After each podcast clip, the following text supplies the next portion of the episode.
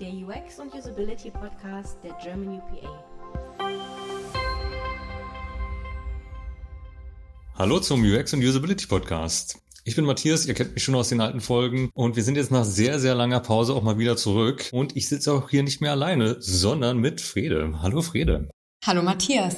Ja, ich bin Frede. Ihr kennt mich vielleicht äh, aus diversen Social Media Kanälen oder aus UX in diesem Monat.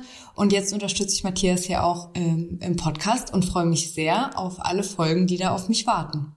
Ja, das war bitter nötig. Wir hatten jetzt ja anderthalb Jahre Pause ungefähr. Ähm, hat viele Gründe. Zum einen, wir haben viele neue Formate. Wir haben jetzt UX in diesem Monat, daher kennt ihr wahrscheinlich schon Frede. Also eine monatliche Sendung auf unserem YouTube-Kanal. Denn wenn allgemein, wenn ihr auf unserem YouTube-Kanal schaut, dann werdet ihr sehen, richtig viel ist da passiert. Viele Webinare, UX-Chat, Tutorials, alles drum und dran. Wir haben ein neues Event. Wir haben das UX-Festival gibt's jetzt. Das war dieses Jahr im Mai, ist nächstes Jahr im Juni. Also sollte man auch auf unsere Webseite schauen. Dazu später nochmal mehr. Und wir haben jetzt endlich Unterstützung beim Schnitt des Podcasts, denn dafür überhaupt gar keine Zeit mehr. Der Jonathan hilft uns jetzt nämlich aus. Also da sind wir auch super dankbar für. Aber ja, was machen wir jetzt eigentlich mit diesen ganzen neuen Ressourcen? Um euch die Wartezeit auf die nächste Podcast-Folge ein bisschen zu verkürzen, weil ein bisschen dauert es leider noch, haben wir auf der Metro Computer 2022 ein bisschen UX-Wissen für euch gesammelt. Und zwar haben wir mit acht Personen über ihre sehr unterschiedlichen und vielfältigen Themen gesprochen. Jedes Interview geht nicht länger als fünf Minuten, also der perfekte UX-Snack zwischendurch. Und zum Beispiel ging es da um visuelle Metaphern, UX-Leadership, UX-Knotenlöser, UX in der Baubranche, auch mal ein äh, ziemliches Thema, was man nicht so häufig hört. Und genau, anschließend geht's dann mit unseren normalen Podcast-Folgen weiter. In dieser Episode hatten wir Andreas zu Gast. Andreas Hindex ist Forscher und Praktiker für UX Management und UX Research und wird mit uns über UX im Product Backlog sprechen. Und jetzt wünschen wir euch ganz viel Spaß. Du beschäftigst dich ja mit einem Problem, welches fast jeder Owner oder Manager kennt. Was ist die richtige Priorisierung im Produkt-Backlog?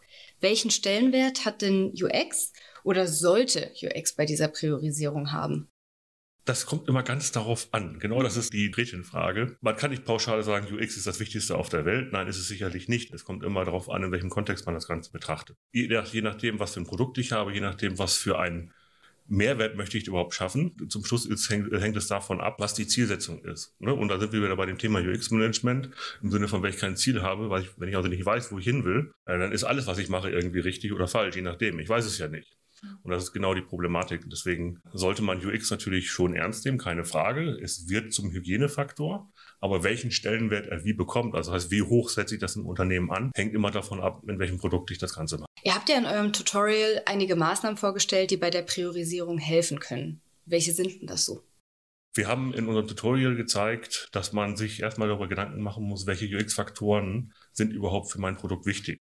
Das heißt, wenn ich ungefähr weiß, ich habe eine Bandbreite von 15, 20 UX-Faktoren und ich beschränke mich auf die wichtigsten drei bis fünf UX-Faktoren, dann bin ich schon mal sehr fokussiert auf der einen Seite.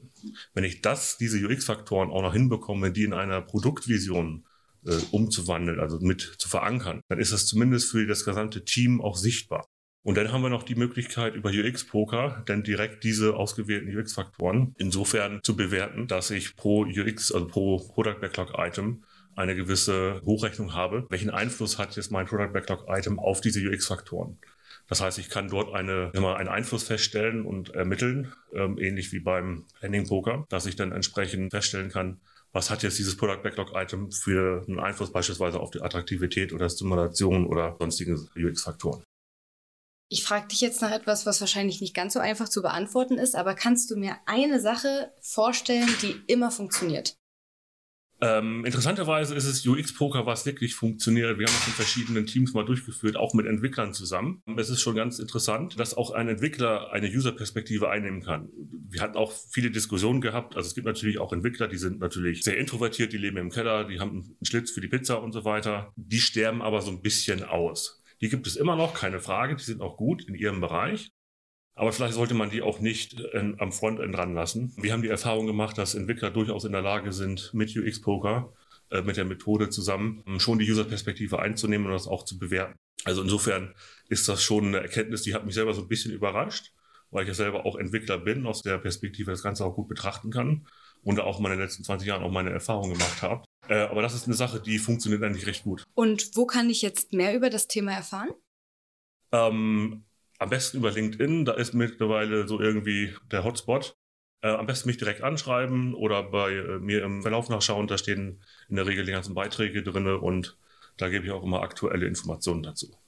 Andreas, schön, dass du bei uns warst und ich wünsche dir eine wunderschöne MUC 2022. Herzlichen Dank. Also so viel zu Andreas. Wir sind also wieder da. Es gibt neue Folgen.